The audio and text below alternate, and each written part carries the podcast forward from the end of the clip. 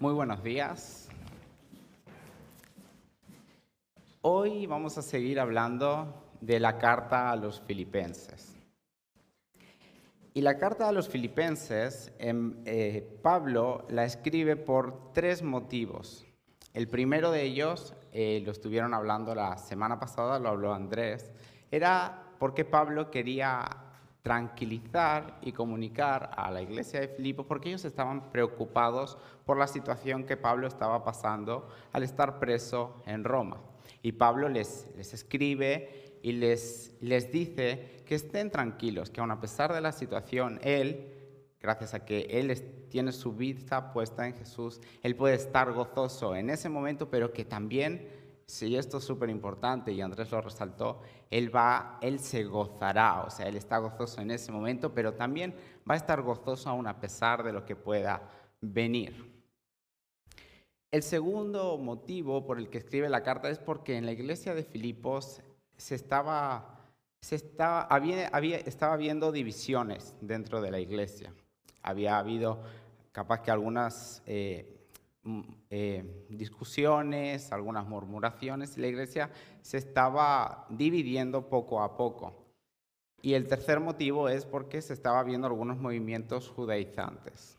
Pero hoy vamos a estar hablando del segundo motivo, que en verdad nos vamos a estar centrando en la unidad. ¿Por qué Pablo dedica, hoy vamos a estar hablando de Filipenses capítulo 2, y Pablo dedica un solo capítulo o sea, un capítulo entero para hablar de la importancia de Estados Unidos y él explica no solo qué cosas nos están llevando a esa desunidad, qué, cómo afecta estar desunidos como iglesia, sino que también muestra el ejemplo de Jesús que nos va a ayudar a poder mantenernos unidos y también muestra lo que Jesús ya nos ha dado para que podemos, podamos estar unidos. O sea, Él usa solo un capítulo entero, estamos hablando que Filipenses son cuatro capítulos, y Pablo usa un capítulo para hablar de esta unidad, porque Pablo entiende que la iglesia debe estar unida. Pablo entiende lo que Jesús ya dijo cuando él, cuando él vino, que él dijo, Padre, que sean uno, como tú y yo somos uno, para que vean y crean. Entonces Pablo por eso se toma este capítulo para hablarles acerca de la unidad. Y quiero que me estén acompañando ahora a dos de los versículos que vamos, en los que nos vamos a estar centrando más en esta mañana. Y estos se encuentran en Filipenses capítulo 2 y son los versículos 14 y 15.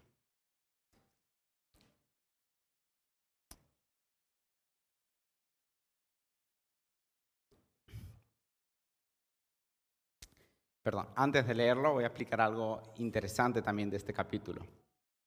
El capítulo consta de 30 versículos y de estos 30 versículos, para que vean lo importante que era para Pablo las personas, él dedica 11 versículos, o sea, estamos hablando que son casi la mitad de este capítulo, para hablar de dos de sus compañeros de batalla, de dos de sus compañeros de ministerio. Estas dos personas son Timoteo y también Epafrodito.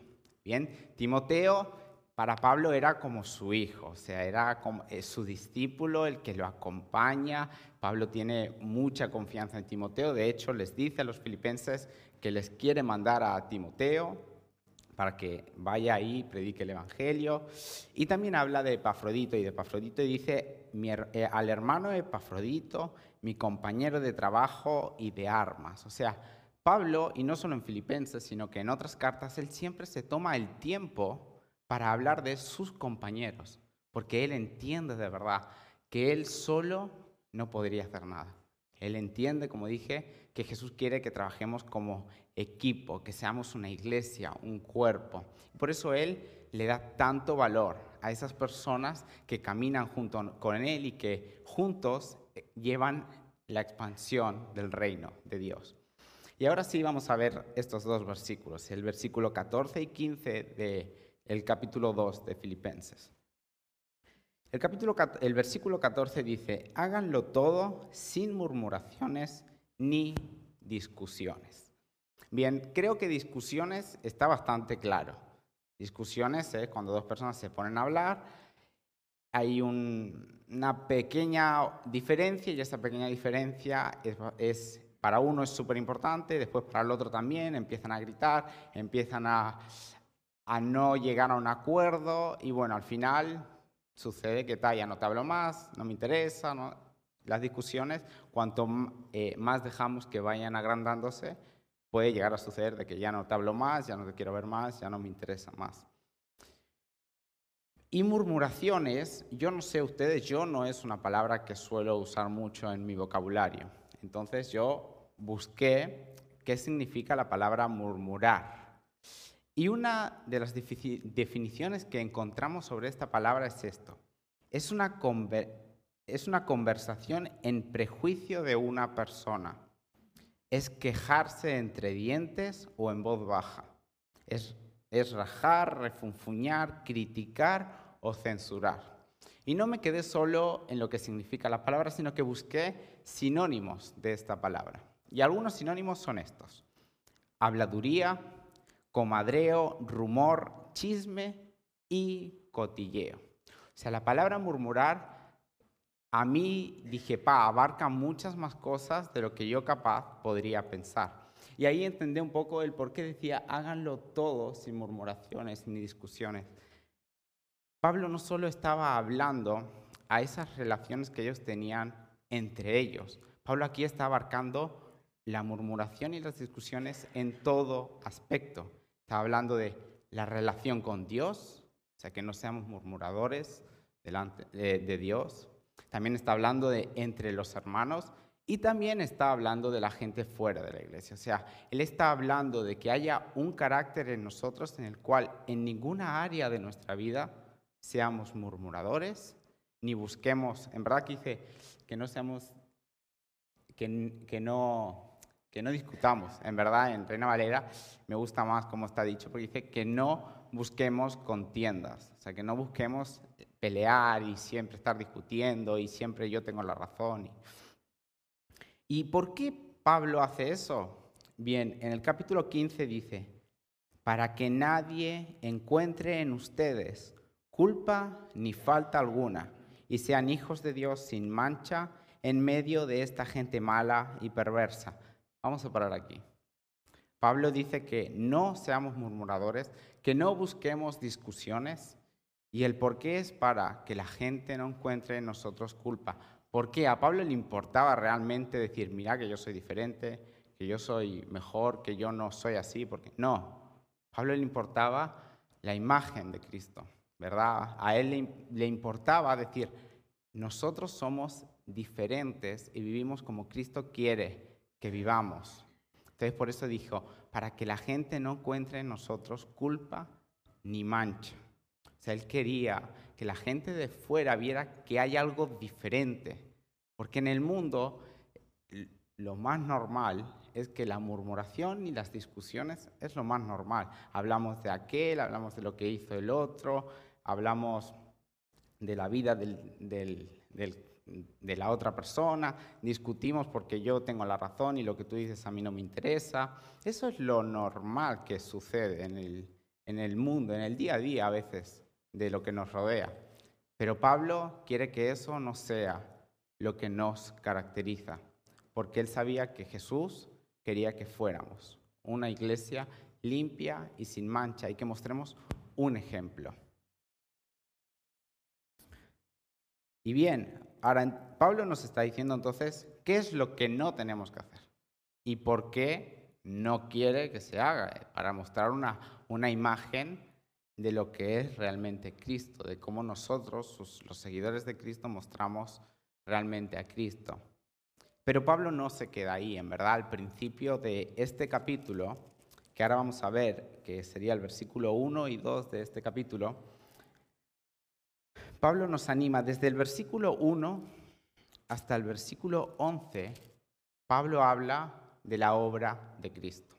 Habla de Cristo como ejemplo y habla de Cristo de lo que Cristo ya nos ha dado. O sea, nosotros recibimos salvación, pero no solo recibimos salvación, también recibimos las herramientas junto con esa salvación para poder ser ejemplo, para poder mostrar el amor, para poder dar esperanza, para estar en este mundo con las armas que Dios nos ha dado. Entonces, lo primero que vamos a ver es, Cristo es ejemplo. ¿Ejemplo en qué? En humildad. Porque sabe Pablo y nosotros también, si somos sinceros con nosotros mismos, la única manera de que yo no empiece, o sea, el cotilleo y el chafardeo viene porque yo no veo mis propios errores y entonces como yo me pienso que soy el mejor, entonces empiezo a hablar de todo lo malo o lo que sucede de las otras personas.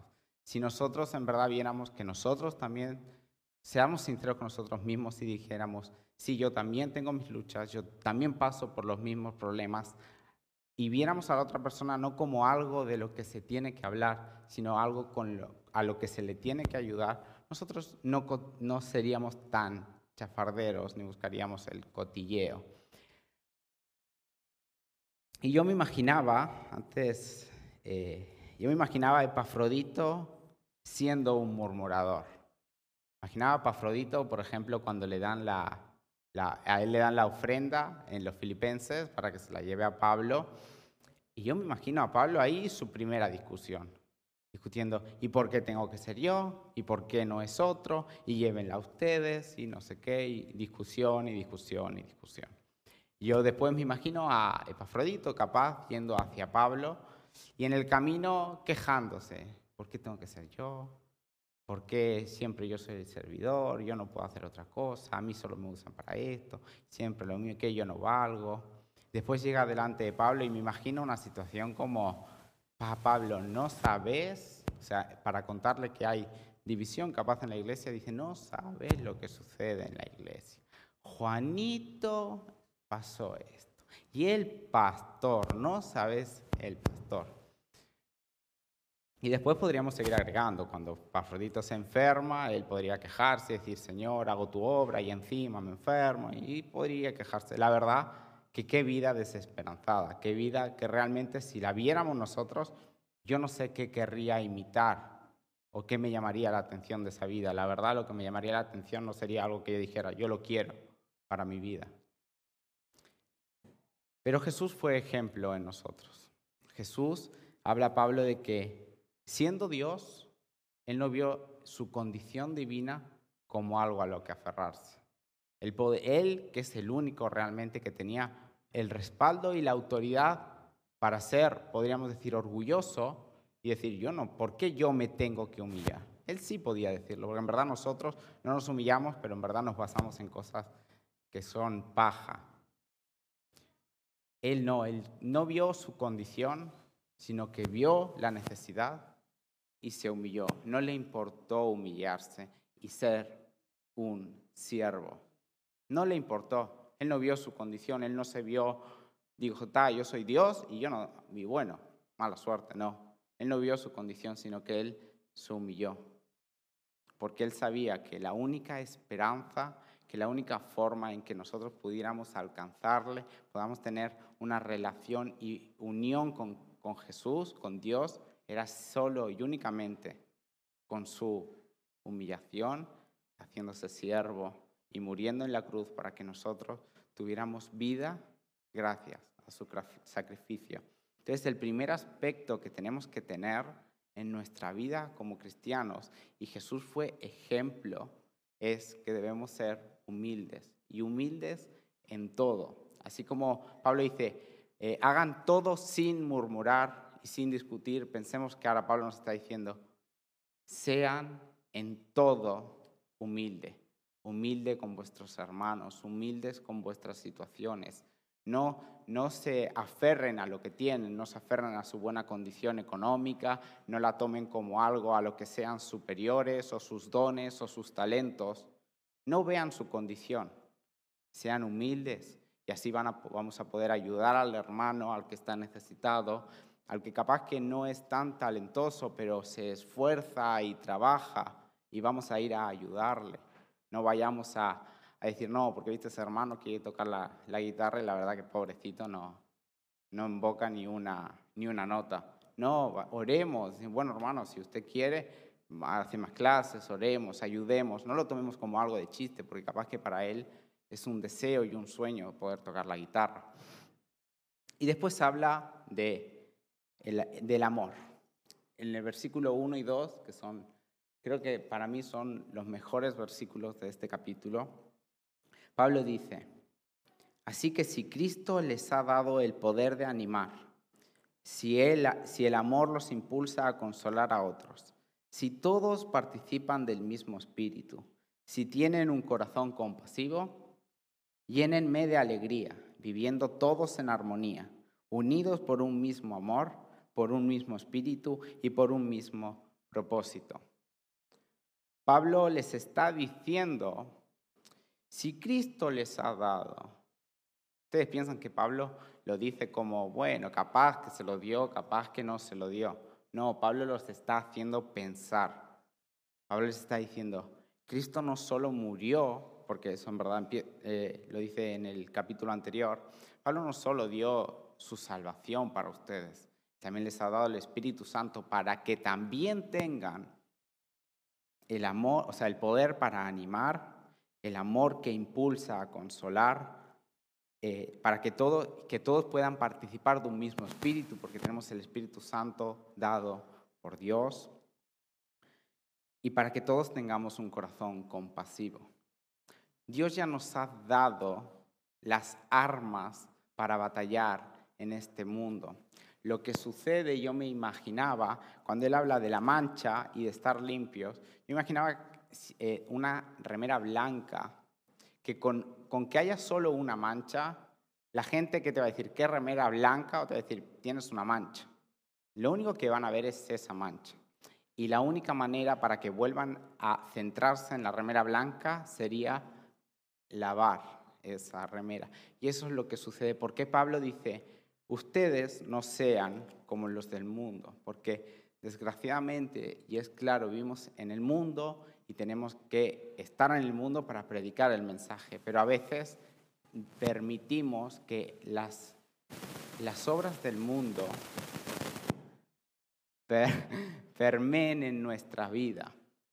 Y poco a poco el carácter que ya Cristo nos dio, el carácter que Él dice que ya tenemos, no se, no se muestra, porque empieza a esconderse, porque empieza a relucir lo que el mundo nos da, lo que el mundo ofrece. Empiezan a haber manchas y eso es lo que la gente ve. Y Pablo eso es lo que no quiere.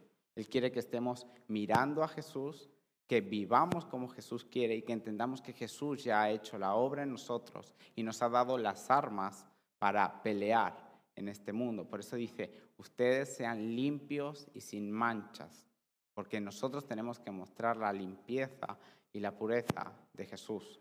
No dice perfección absoluta, no dice ser súper santo, está diciendo mostrar lo que Jesús nos ha dado y no permitir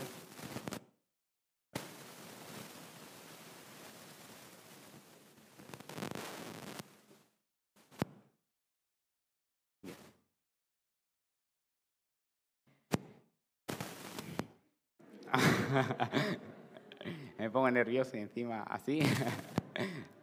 Bien, así parece.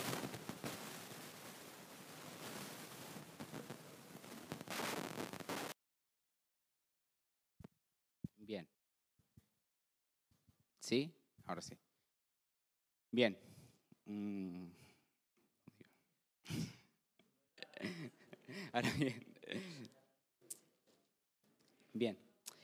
Eh, bien, entonces Jesús ya nos ha dado esas herramientas para hacerlo. Lo que pasa es que nosotros tenemos que, por eso Pablo dice, que estemos separados del mundo. Separados no es no vivir en el mundo, sino que es que no se nos permee la forma de vivir del mundo. Bien, ¿y por qué dice esto? Y ahí viene el final del capítulo, del capítulo 15, del, capítulo, del versículo 15, capítulo 2.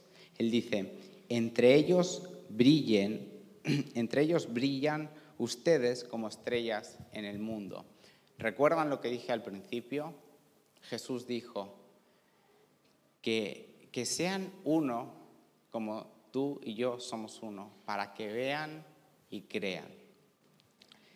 La importancia de ser una iglesia unida, una iglesia que trabaja en equipo, que se ama, que comparte, que, que no hay ninguno por encima de otro, que no hay ninguno que se cree mejor que otro, es ese testimonio que hace que la gente mire, se impacte y crea.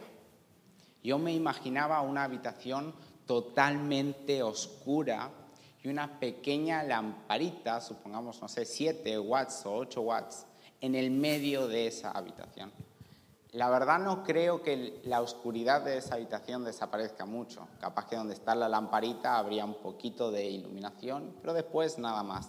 Pero ahora imaginemos que cada vez empiezan a haber más lamparitas, más lamparitas del mismo voltaje, pero cada vez más y cada vez más y cada vez más y todas juntas y todas juntas y todas juntas. Esa, esa oscuridad cada vez va a ir desapareciendo porque va a haber cada vez más iluminación, más iluminación y después empiezan esas, esas lamparitas, empiezan a, formar grupos, empiezan a ir a las esquinas, empiezan a ir a más lugares y entonces esa oscuridad que antes era tan densa y que una lamparita no podía hacerla desaparecer, empieza a desaparecer porque esas lamparitas cada vez son más, trabajan unidas y van en grupos, porque no va una solita a una esquina, a una esquina sino que van 100 o 1000, se van unos para aquí, otros para allí y empiezan a iluminar, la oscuridad empieza a desaparecer. Y eso mismo es lo que Cristo desea con la unidad de su iglesia, que,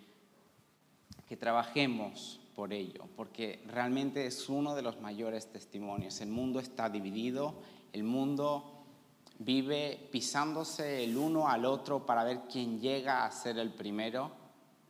El que tiene más dinero no le interesa el que no tiene, el que es mejor en todo no se preocupa por el que realmente la tiene que super luchar y sufrir, no les interesa. Pero Jesús nos llamó a ser iglesia, a ser cuerpo, a preocuparnos. Y esto lo hablo como iglesia local para que empecemos a, trabajar en nuestra propia vida, que empecemos a centrarnos más en el Señor, a que empecemos a amarnos más los unos a los otros y que dejemos aquellas cosas que realmente no edifican y que realmente no son, no son importantes y que empecemos a ser una iglesia que trabaja en pos de cambiar el barrio, la nación y el Uruguay. Pero también es para la iglesia universal, para la iglesia de Cristo como cuerpo.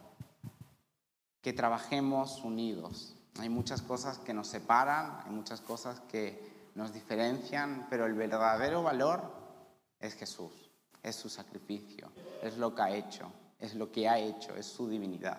Así que como iglesia también podamos ver a nuestros, a, a nuestros hermanos de otras iglesias como nuestros hermanos, porque siguen siendo familia.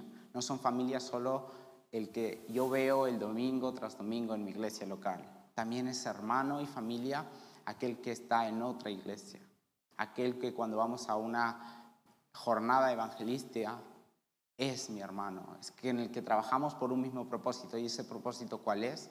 Mostrar a Jesús a un mundo que está perdido y necesita esperanza. Así que crezcamos en amor, seamos humildes y trabajemos cada vez más por ser iglesia, esa iglesia que Jesús desea, quiere y que realmente va a impactar un mundo, porque Él ya viene pronto.